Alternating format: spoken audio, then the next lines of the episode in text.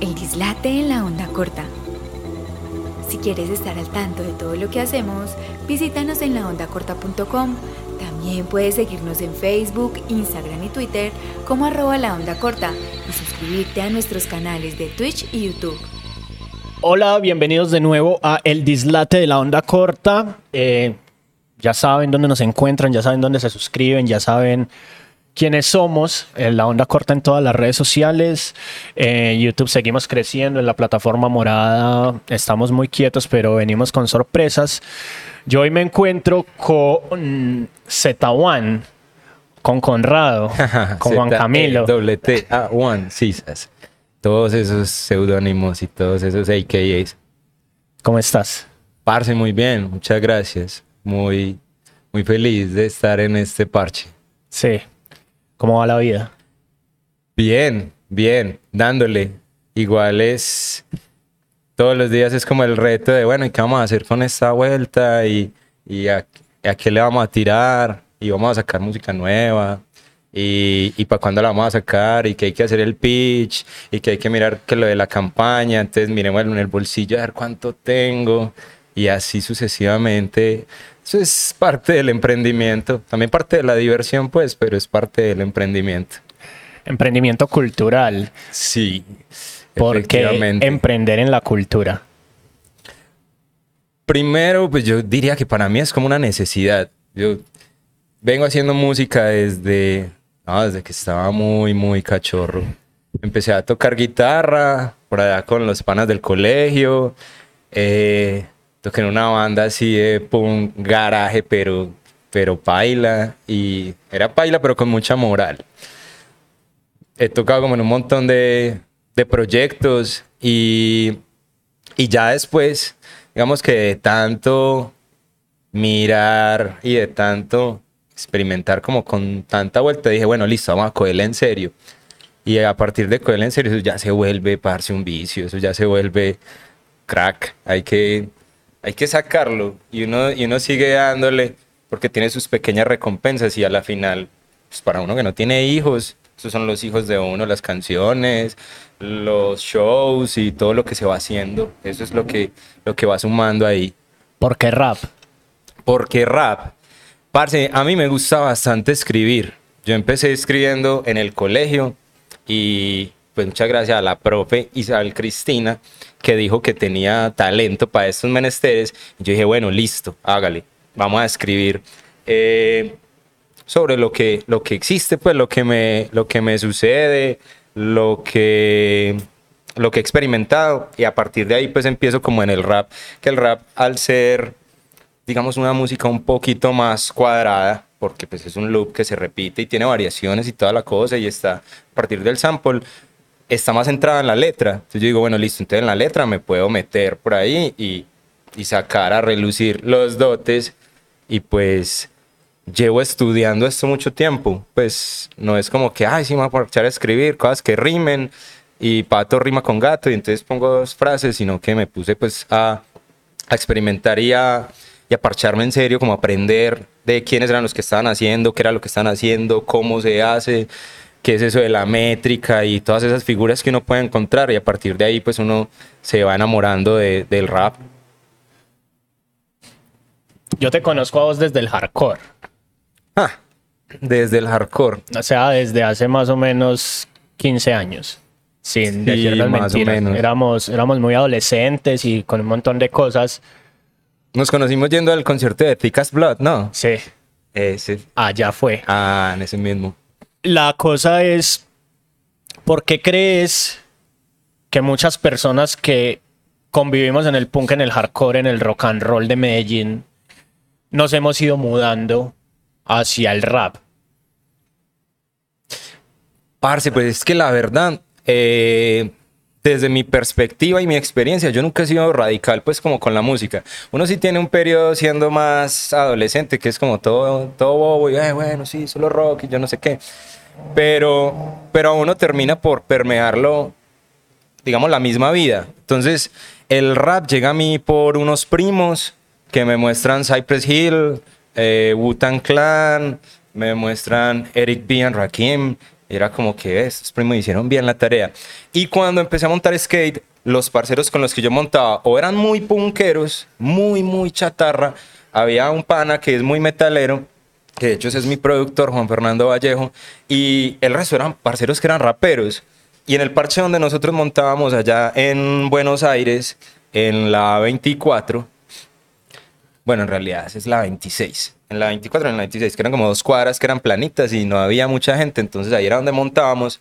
Eh, siempre rotábamos la música. Entonces eso iba pasando de Jamiroquai a Cypress Hill, de ahí a Bob Marley, de ahí pasaba a Halloween y de ahí pasaba a Rancid. Entonces uno terminaba escuchando como de todo y era, era muy bacano porque a la final uno decía, bueno, esta música es parchada y me identifica. Entonces uno va migrando al, al, rap a medida que lo va conociendo y va conociendo como cuáles son los artistas con los que se identifica. Porque pues yo no voy a decir que a mí me gusta todo el rap.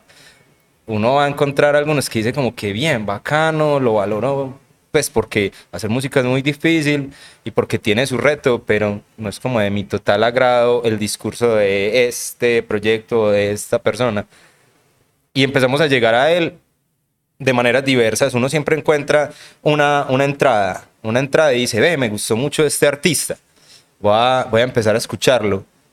Y a mí, y a mí me ha pasado como con, con muchos de, del, del hip hop que de pronto no son como tan conocidos, pero cuando yo, por ejemplo, escuché Atmosphere, fue como que, ay, parce, este man es como, este man es como diferente y está hablando como de cosas diferentes, o de pronto Odyssey, que también me parece muy teso, y el man tiene un discurso también muy, muy diferente. Y al parchar en esos, en esos espacios con los parceros, pues obviamente uno se permea de, de Dr. Dre, de, de 50 Cent, ah, que si ya conoces a Ludacris y este y este otro, entonces uno ya empieza como a mirar más gente. Y cuando ya son mucho más rappers, pues entonces te vas a dar cuenta que, ay, parce, vos conoces a Trico Quest y, y a Q-Tip y a toda esta gente, ah, bueno, sí, eso le llega a uno, parce, le llega, le llega de la misma vida, weón. Uno va hablando, no va hablando con gente y la va mostrando música. Y esa gente que le muestra a uno música es la gente más valiosa del universo. ¿Vos a quién le mostras música? Parce, yo trato de mostrarle música a, a, la gente que es muy cercana y con la que creo como ese, ese vínculo de, de, ve, yo creo que esto le puede gustar a tal persona. Entonces yo llego y parce, me la encuentro, voy por ahí, va sonando en el aleatorio de, de, de, Spotify o de Tidal o alguna sugerencia. Y yo, esto, parce, de más que le gusta a tal persona, pan, y se lo mando. Si le gusta, bien, si no le gusta, bien. A veces hay reacción, a veces ni contestan o contestan a los ocho días. Pero, pero me parece como una, una labor valiosa que uno puede hacer ahí como cierta curaduría y esto te puede gustar y te lo paso, no, no hay ningún problema. Uno también tiene como encasillados a, a los parceros, como con, con ciertos géneros o cierto tipo de música que es muy probable que les guste. Y a partir de ahí uno dice, ah, bueno, sale una canción nueva de Trotsky Vergarán. Ay, ¿a quién se la manda? A Juanse Parce, porque Juanse yo sé que le gusta Trotsky Vergarán. ¿Y por qué crees que uno encasilla a la gente en eso? Parce, eh, yo creo que la gente no muestra del todo, no muestra del todo cuáles son sus gustos en la vida cotidiana. Ahora es de pronto un poco más abierto porque la gente llega y pone en las historias de, de Instagram o en TikTok y pone cualquier canción y uno dice, ve, no me imaginaba que a esta persona le gustaba esto. Entonces uno empieza como a mirar y, ah, ve, ve, qué bacano. Mm, Voy a poner el ejemplo conmigo, pues a mí, de mis artistas favoritos latinoamericanos es Juan Gabriel, pero si yo veo a un parche de raperos, generalmente no va a hablar de, hey, parce, ¿has escuchado los arreglos que tiene Juan Gabriel en ese concierto que hizo en Bellas Artes? Parce, escúchatelo 10 veces y te vas a dar cuenta de unas cosas súper loquísimas. Eso no, no es que sea lo más común. Entonces yo, yo siento que la gente muchas veces dependiendo como del mood en el que esté o lo que quiera mostrar o la intención o con quien quiera encasillarse, porque pues eso también va como en la tribu urbana a la que pertenezca o el grupo de amigos, va a mostrar qué tipo de música va a poner. Eh, conozco metaleros que son parce amantes de los corridos, pero en el parche de los metaleros pues no, no van a llegar a poner corridos. Entonces, creo que la gente sí oculta generalmente cuál es su, su gusto y sus gustos pueden ser tan amplios, pero hay gente que se encasilla, entonces uno mismo los encasilla porque eso es lo que muestran. Y entonces, si hablamos de, esa, de esas casillas y de esas sorpresas que se lleva uno en a veces viendo historias o viendo TikTok de gente que, que uno creyó que era o más metalera o más punkera o más Ajá. radical. ¿Crees que son gustos culposos o, o qué? Pues yo creo que eso también va como con la edad. A mí ya ahora me importa muy poquito y tengo incluso mis listas de guilty pleasures y eso pasa de Alejandro Sanz a Shakira y, y de ahí de Shakira puede pasar a Don Teto y de ahí puede pasar a mi talismán de de, Ana Gabriel. de Ana Gabriel. Yo estaba pensando en Rocío Durcal, no sé por qué, pero por ahí también debe haber alguna de Rocío Durcal. Parce, entonces, eh, pues yo no sé, uno ya llega a un momento en el que no le importa. Y creo que eso también va como con algo de la madurez. Pero sí, yo conozco chicos que me dicen, ah, eh, a mí solo me gusta la guaracha. Y, ah, pues, bueno. Y no te gusta nada más, pues te, puedo mostrar un DJ de, de, o algo así. No, no, profe, a mí no me gusta y no la guaracha. Ah, bueno. To- todo bien, ¿cierto? Está bien, la guaracha no me gusta a mí, no le he encontrado la gracia. De pronto es porque no pertenezco a esta generación o, o yo pienso como en una fiesta de guaracha y ya me da cansancio. Entonces no, no es lo mío, pero pues chévere a la gente que le gusta. Y de pronto también conocen canciones nuevas de cuenta de esas guarachas que son como un montón de remixes ahí con, con la voz. De Carla Morrison. Sí, no, de, de- todo. Yo he visto hasta de Metallica. Por ahí vi una guaracha con una canción de KCO y yo quedé como, uh, pues, ¿Por o sea, qué? ¿Qué necesidad? Sí, como que, ah, bueno, pues por lo menos van a conocer a, a Javier Ibarra, pero qué, qué, vaina tan grosera, pues no, qué pereza. Y entonces ahí, ahí tocaste un tema muy particular de, de esa adolescencia y esa madurez. Porque si a nosotros, en las culturas urbanas en las que nos hemos movido desde muy pelados, Mm, siempre hablamos de libertad, ¿cierto? Muchas de las, de las cosas que, que se cantan en, en esas, en esas músicas adolescentes, en esas músicas juveniles nuestras, es la libertad. ¿Por qué no permitimos que el otro sea libre de escuchar lo que lo apasiona y, y, lo, y lo tiene que guardar como un deseo reprimido, como un guilty pleasure? ¿Por qué? Parce, la, la verdad no sé. Yo creo que eh, ese deseo de, de encajar a veces como en un grupo de personas pone unas reglas ahí dentro del mismo grupo que ni siquiera es que estén puestas como, como en alguna parte. Y, ay, bueno, listo.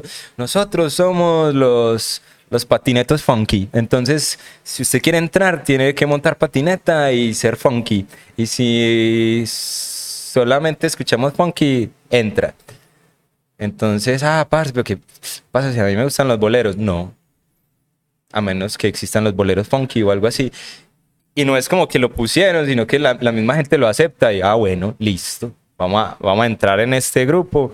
Ya cuando uno empieza a conocer a la gente, eh, es probable que les gusten los boleros y que les gusten otras cosas y que, y que uno de los parceros pues toque bajo en una banda de punk, pero también tenga un requinto en la casa y sea el que ameniza las fiestas.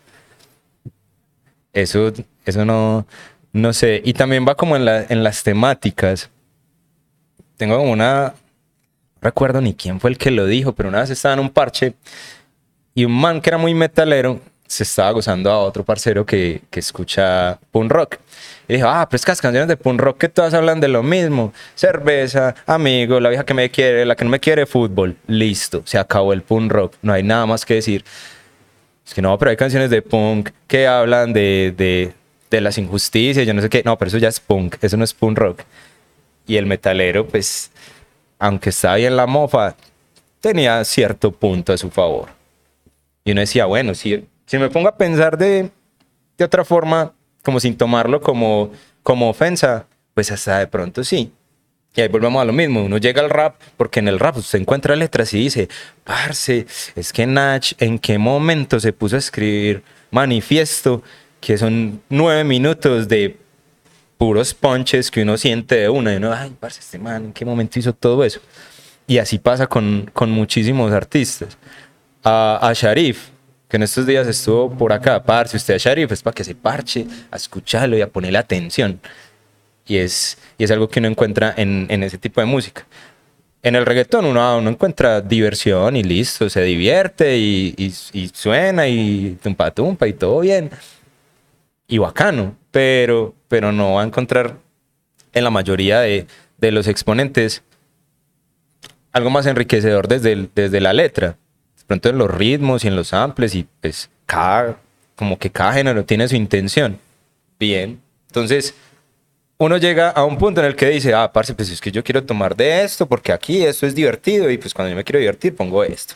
Y cuando yo me quiero poner a pensar, pues cojo este otro. Y cuando quiero escuchar un solo majestuoso de alguien que toca un montón, pues entonces pongo, eh, no sé, pongo Dream Theater o pongo a Symphony X y ya con eso digo, ah, parce, pues me voy a poner a escuchar a estos manes porque ya de aquí a que yo toque eso, tienen que pasar muchos años o de pronto ni, ni los años me van a hacer tocar como Michael Romeo. Entonces, bien. Tienen que pasar muchos años para que uno interprete como Michael Romero. Uf. ¿Y cuántos años pasaron desde que la profesora te dijo que eras bueno para eso? Ja, parce, esa, esa profe fue muy bacano porque el proceso con la profe en el colegio eh, viene ahí por las monjitas que sostuvieron el proceso. Entonces, la profe Isabel Cristina estuvo conmigo como desde octavo hasta que me gradué. Y fue muy bacano porque ella siempre nos mostraba libros, como que, "Hey, mira, este es el libro que hay que leer según el currículum, pero este de pronto te puede gustar. Entonces había que leer El Cantar del Mío Cid, porque era lo que decía el colegio, pero le mostraba a uno Crimen y Castigo de Dostoyevsky y uno decía, ah, ve, esa profe. Y uno escribía y a ella le parecía bacano lo, que escribía. Mm, yo de eso me olvidé un tiempo, sobre todo cuando estuve como tocando en otro tipo de, proyectos. En el 2010 fue que dije, parce, voy a coger esto en serio, pues voy, a aprender. Y voy a aprender, no es que me haya metido pues como a una escuela, sino me voy me voy a parchar a escuchar de forma consciente qué es lo que hay. Y pues empecé con rap español y, y rap de acá.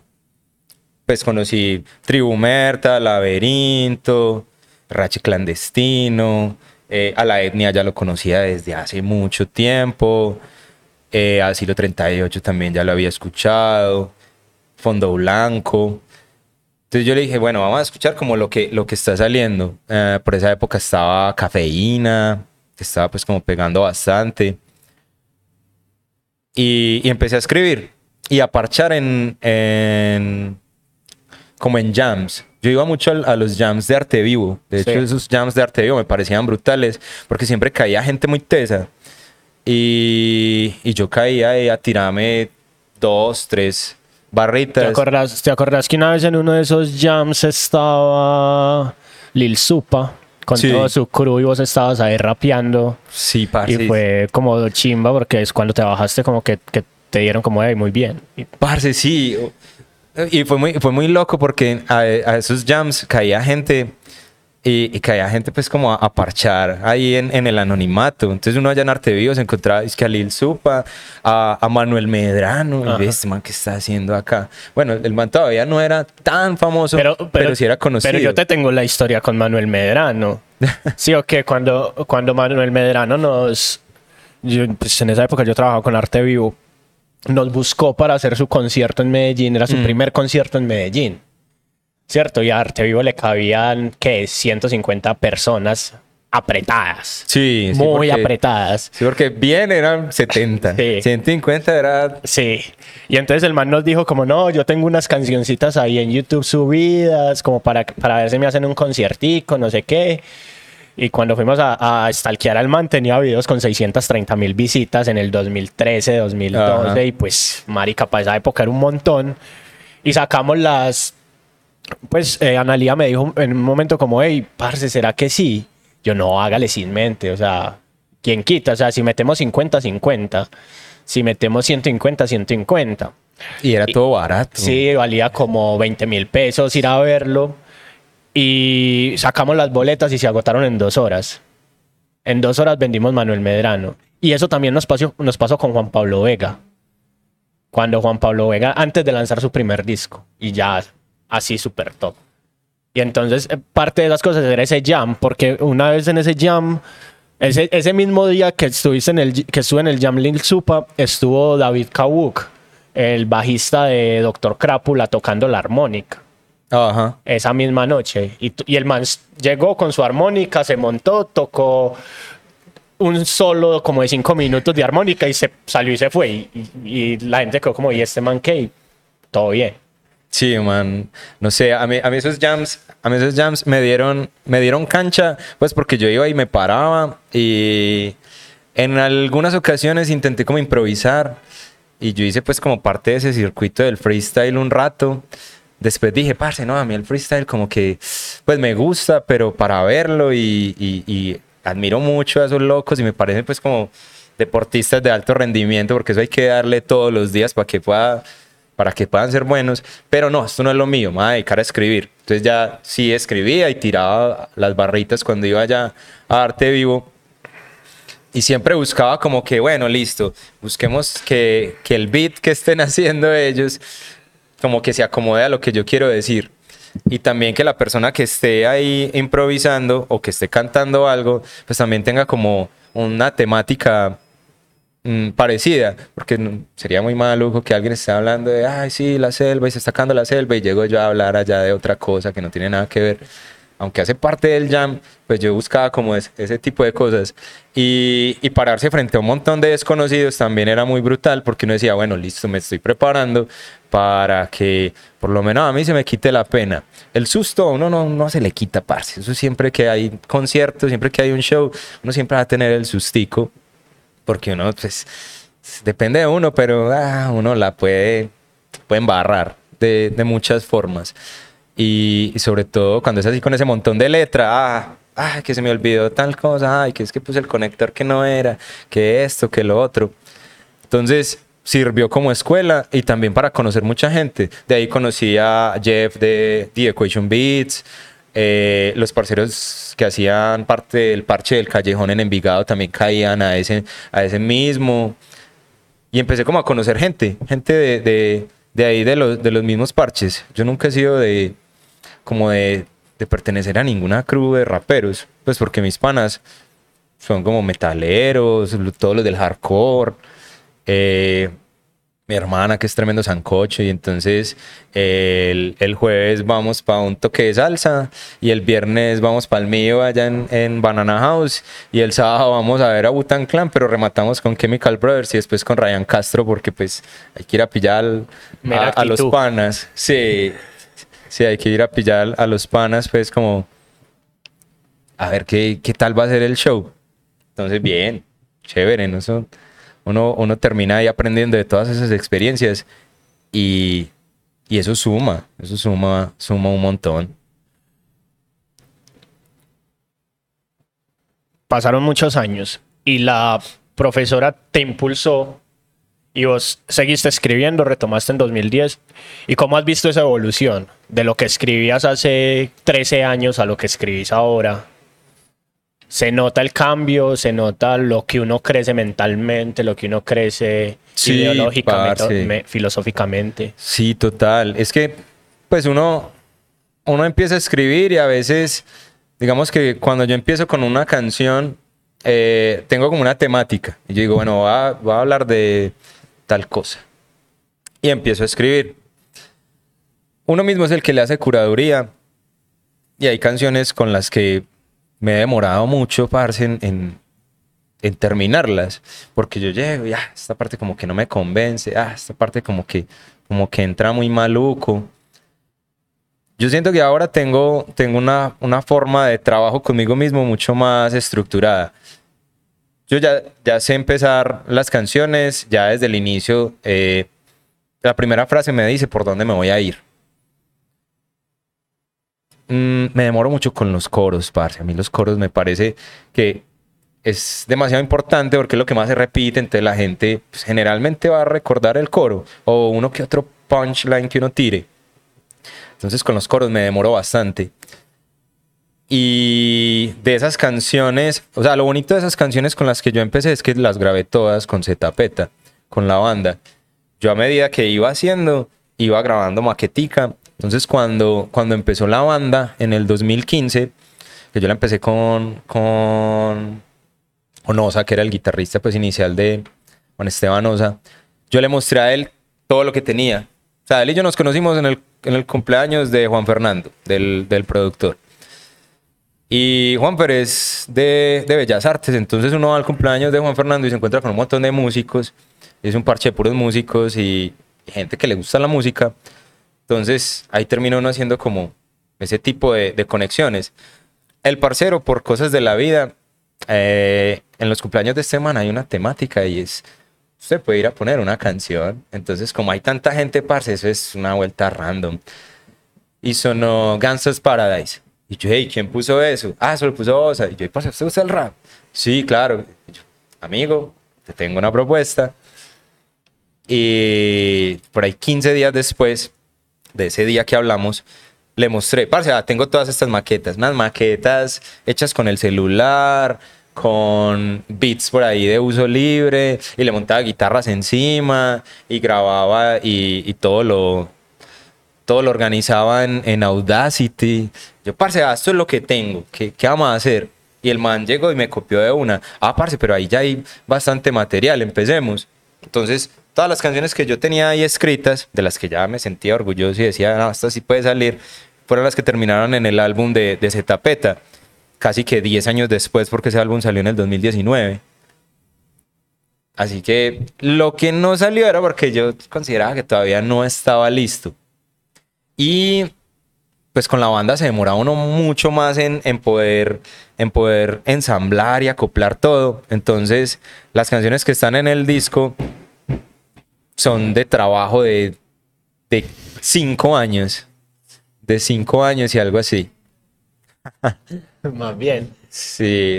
Se nos va a caer esto. Nos cayeron, nos cayeron. Qué bueno, no estamos en la Antioquia, que no hey, güey. Sí. Todo bien. Bueno, bueno, la Antioquia no se acostumbra que si son dos, son advertencia. Tres o cuatro de guías, ah, parce, cancele esta Cancele vuelta, esta y, vuelta. y vámonos. Y tuviste banda y ahora estás solo. Sí. Porque hay una tendencia a tener trabajos solos musicales en Colombia. O sea, ya mucha Aparte gente funciona así. Hay, hay dos explicaciones. O sea, la primera es, eh, pues yo siempre soñé con banda. Como, o sea, yo tenía como referente a The Roots. Yo decía, parce, qué, qué brutal lo que hace The Roots. Yo, yo quiero. Pero también llega un momento en el que uno dice, uy, parce, es que arrastrar con tanta gente es muy difícil. ¿Y ustedes en Zetapeta eran cuántos? Como siete. Éramos seis. Dios. Éramos, hubo un momento en el que éramos siete cuando incorporamos un DJ, pero el DJ no, no duró mucho.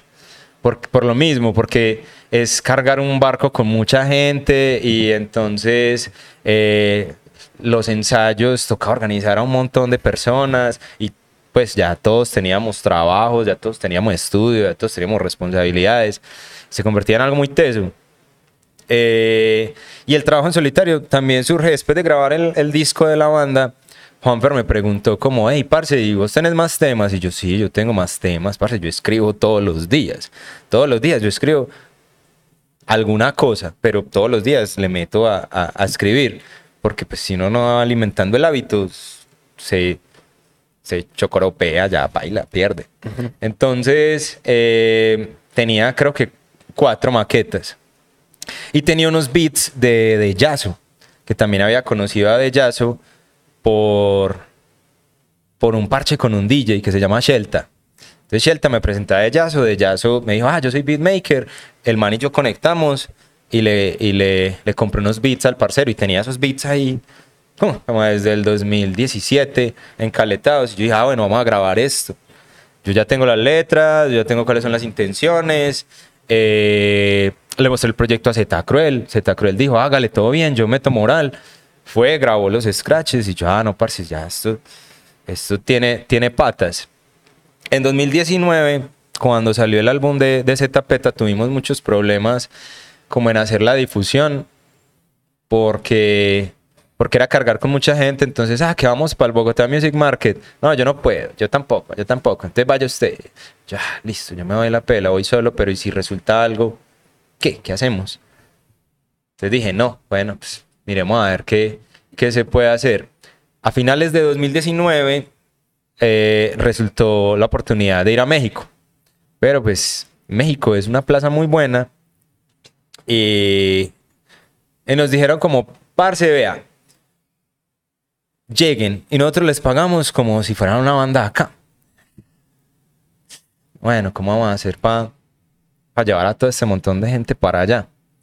Parce, ¿cómo están? En un ensayo. Bueno, eh, resulta que hay una invitación a México, pero pues la invitación es una invitación. O sea, tenemos que conspirar todo para llegar.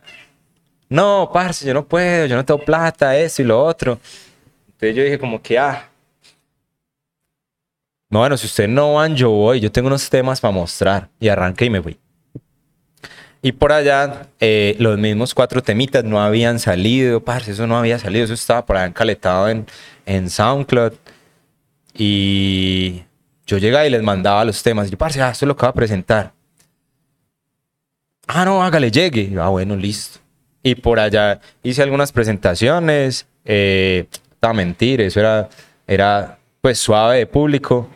Porque era desde Colombia, tal persona, ah, Z1 y llegaba y entraba la gente. Me pareció algo muy bonito de México, que la gente pues entraba y parchaba. Como que, ah, este man vino de Colombia, vamos a ver qué, ¿Qué tiene? qué tiene. Y pues entrabas a 20 pesos, a 50 pesos, la gente pagaba y entraba. De cuenta de eso, cuando volví, yo dije, parce, yo necesito diversificar la vuelta porque yo no puedo estar pendiente solo de la banda y si la banda no quiere o no puede, entonces me voy a perder oportunidades. No, yo voy a sacar un proyecto solo que sea como más dependiente de mí y con mis gustos, porque en la banda pues obviamente éramos, éramos seis, entonces lo que sonaba era el compilado de una letra que yo llevaba con unos ritmos que nos sentábamos Juan Esteban y yo a hacer, pero los arreglos y todo lo demás era en conjunto. Mientras que acá es lo, que a mí me guste. Entonces, de ahí también sale como la chapa del, rap alternativo.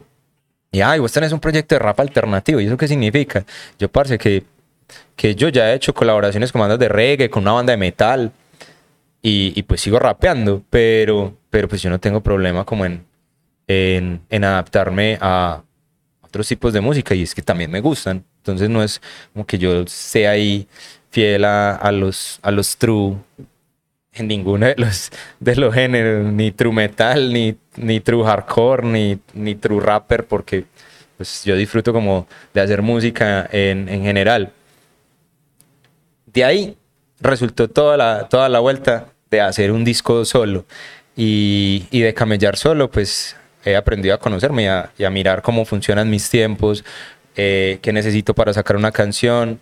También digamos que la, la, la vuelta se ha puesto un poquito más profesional porque ya entendí que es un pitch, ya sé que hay que mandarlo a plataformas, ya sé que había que hacer el brochure y el stage plot y esto y lo otro y que el booking y entonces que si voy solo a alguna parte eh, cómo me voy a presentar, si voy con el parcero del saxofón, entonces cómo me voy a presentar, si somos los tres que casi siempre vamos, que son el DJ, el pana del saxofón y yo, entonces cómo nos vamos a presentar, o que para altavoz vamos a presentar un formato con otros dos músicos adicionales.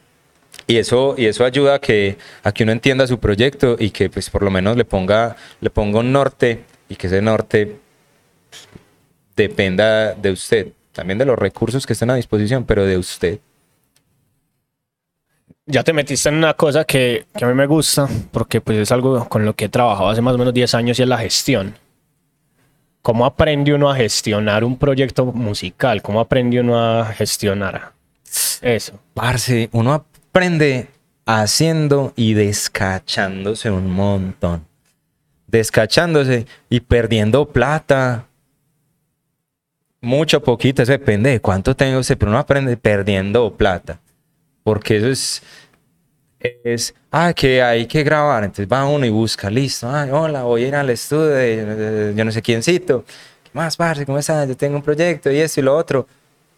Mi hermano, no, eso es muy sencillo. No, mira, vamos a hacer unas capturas, primero hacemos la maqueta, después de la maqueta vamos a hacer aquí tal cosa, yo no sé qué, te vale dos millones. Es como que, oh, pana, pero es que, pues, dos palos no es que sea así como tan fácil conseguirlo, ¿sí o qué? Yo he tenido la fortuna de contar con, con Juanfer, que Juanfer es un músico que admiro mucho, pues fuera de ser parcero de toda la vida y de conocernos del skate y de, y de niños. Eh, el man es un músico muy teso y tiene su estudio, se llama Arcis. Y el man y yo tenemos un matrimonio súper firme. Ya sabemos cómo camellamos, parce, pues ya, estos son los beats, están, este beat es de Tomás Par. Ah, se lo mandó Tomás Par y ese man ya sabe que Tomás Par manda todo melo o que ya se mandó todo melo y eso ya está en el multitrack. Monte el proyecto, haga la maqueta, grabe las primeras voces, escúchelo, mire a ver qué le va a cambiar, grabe nuevamente las voces con, la, con lo final, los apoyos, coros y mezcla master, chao. Eso es, eso es muy bacano. Uno ya aprende, aprende con, con, con el callo de haber ido a otra parte, de haber pagado en otra parte. Y lo de la gestión, pues es que los recursos hasta el momento todos han sido de mi trabajo. Pues porque, aunque yo sí he presentado proyectos a, a, presupuesto participativo y eso y lo otro, yo nunca me he ganado nada de eso, parce. Yo a veces ni, ni, entiendo, ni entiendo bien cómo funciona.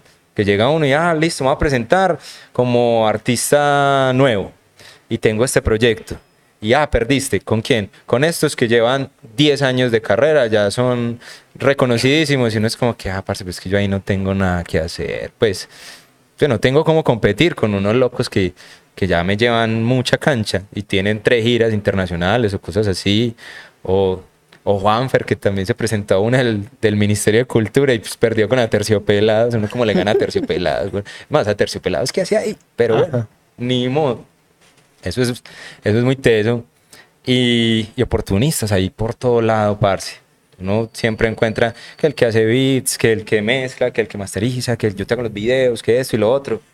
Y parce, yo me he dado cuenta que lo mejor es como encontrar parceros que, que tengan como feeling con el proyecto y que, y que quieran meter moral.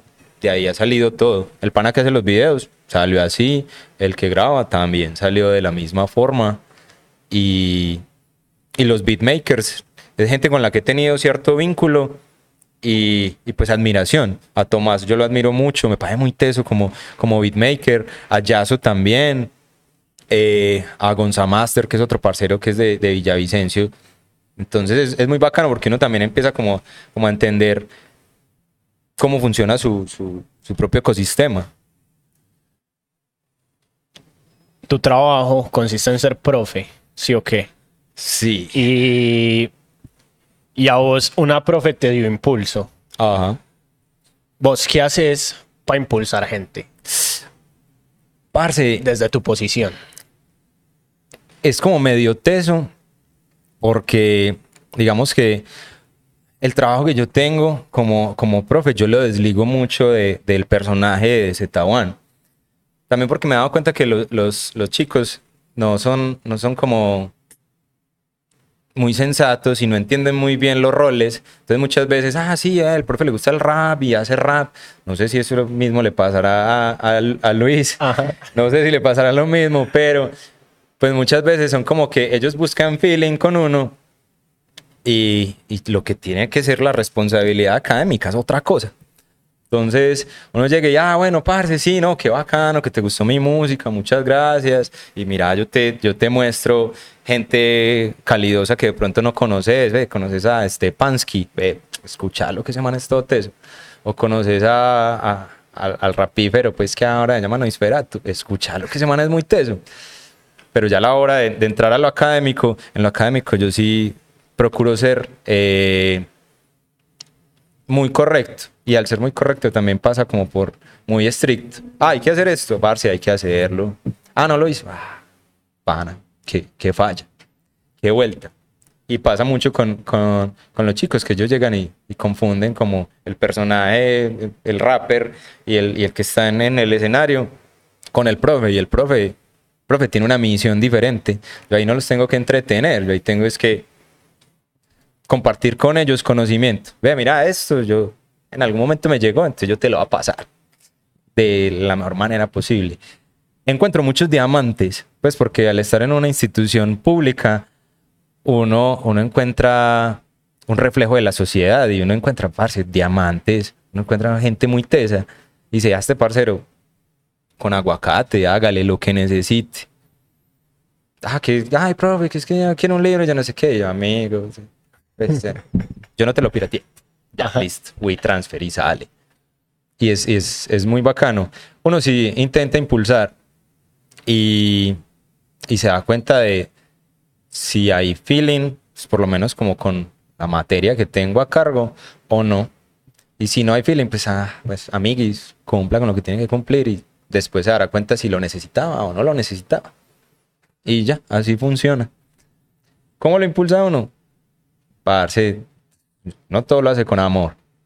Y se nota pues como en la preparación y en, y en el tipo de ejercicios que uno utiliza en clase. Ahí está tácito el tiempo que uno invirtió en, en prepararles eso. Y institución pública, un montón de situaciones personales que te deben llegar todos los días, a cada no, hora. todo. ¿Cómo hacer para no cargarse de eso y cómo hacer para no escupirlo en lo que uno hace como, como artista? Parce, pues es que eso igual a uno lo nutre como persona, no solamente como artista, uno se permea de eso y hay situaciones difíciles que uno se encuentra. También hay situaciones que uno dice como que, ah, parce, que, que, que brutal, qué bacano que a este, a este parcero, a este estudiante se le, se le atraviesen todas las oportunidades buenas.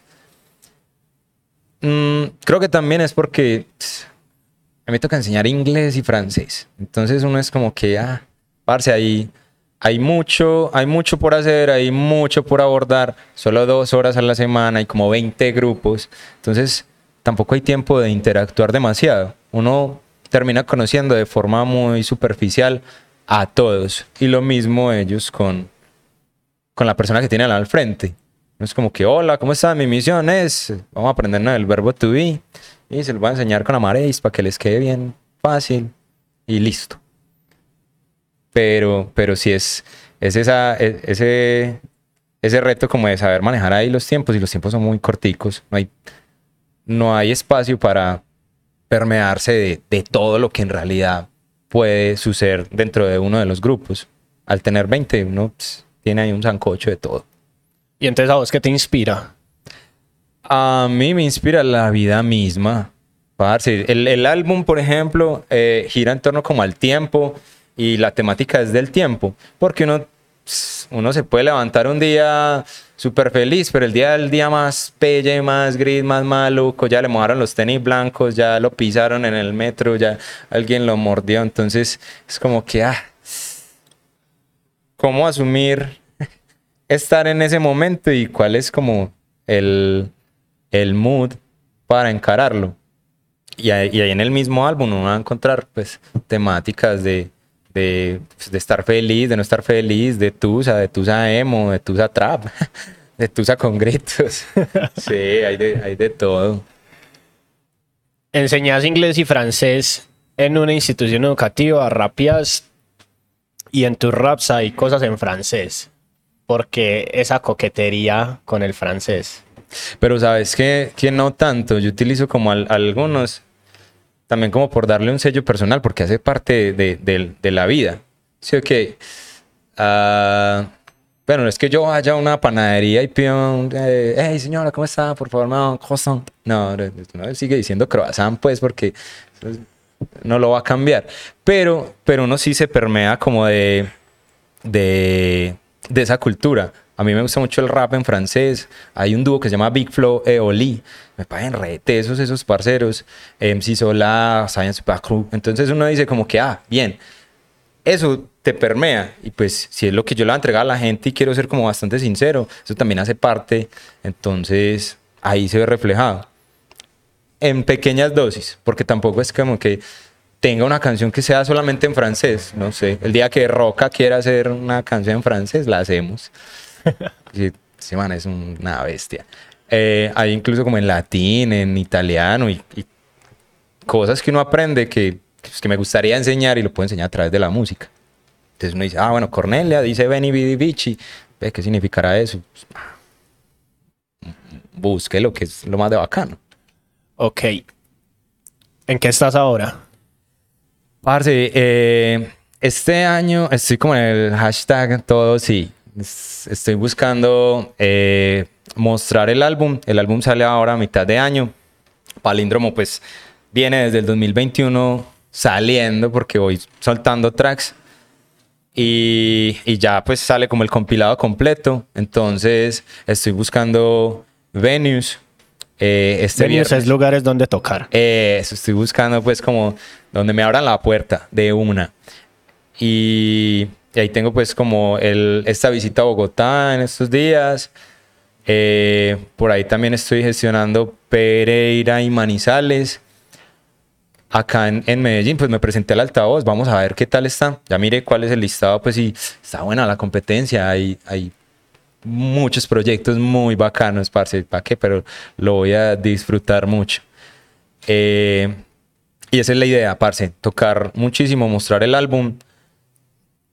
Ya, ya con eso eh, empezar a abrir camino y pues por fin posicionar el, el, nombre de la marca, pues porque es como lo que, lo que necesito para, para seguir dándole rueda al, al proyecto. Por ahora es posicionarlo y, y tocar, hacer mucho kilometraje en, en tarimas y en escenarios. Ser artista, ser manager, ser profesor, ser hasta beatmaker. A veces. Y vivir. Paus, ¿qué es vivir? Parce, pero es que digamos que en todas esas actividades yo todas las disfruto. Pues a mí ser profe, a mí ser profe me parece muy bacano porque es eh, una manera de ser rockstar. Usted todos los días se para al frente de, gente y tiene que hacer un performance que usted ya ensayó. Así se va pues la clase y, que uno pueda pastelear y, ay, ves, ay, sí, esta cosa. Y tiene sus diapositivas y lo mismo. Pero es, es un entrenamiento diario, pues porque diario yo tengo ahí al frente una cara que me está mirando y que yo no sé si me está poniendo atención, si sí, si no, si, si en realidad si lo está atrapando lo que le estoy diciendo. Y lo mismo pasa con, con el rap. Pues yo me preparo para, para hacer lo mismo. Para pararme al frente de alguien que de pronto no me conoce y pues hay que darla toda. Y, y de pronto puedo hacer hasta la entrada de alguien que no escucha rap a que empiece a escuchar rap. Ve, me gustó lo que este man hace. Porque es como un rap, pero, pero no tan rapero. Y uno, ah, ok.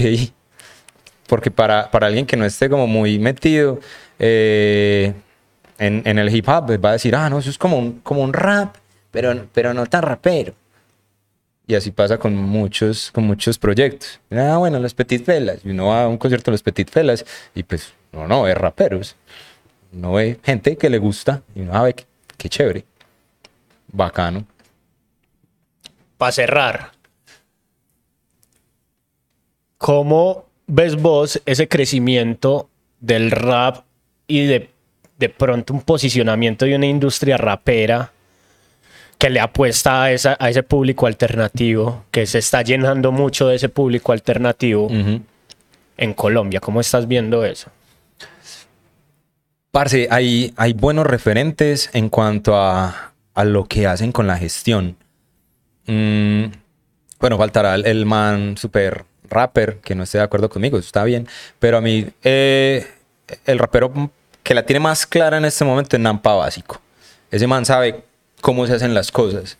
La tiene re clarísima. El man está haciendo buenas alianzas, se juntó con los de Rich Vagos en, en México, entonces tiene una conexión México-Colombia muy buena. Ese man en México. Acá yo siento que nos falta más cooperación.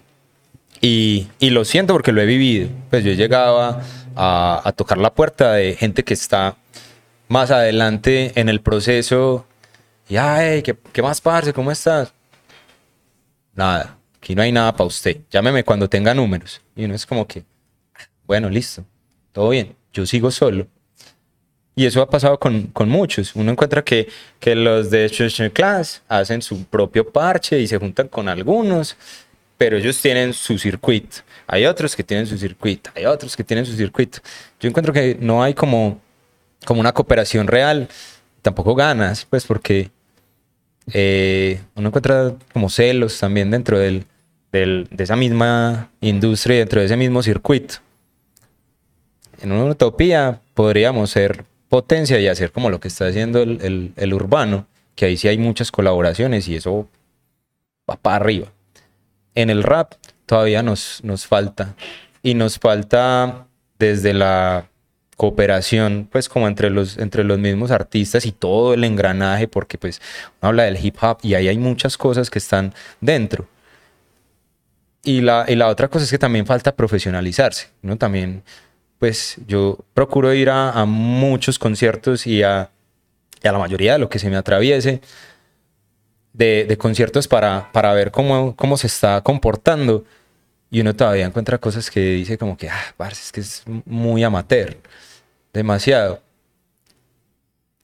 Y eso yo creo que será el, el, mismo, el mismo circuito el que vaya gestionando los que de verdad como que lo están haciendo mucho más profesional y que están llegando a más audiencias y alguien tendrá que ser el que se quite pues como la máscara de, de Ay, es que yo no, quiero cooperar con este, no quiero cooperar con este otro.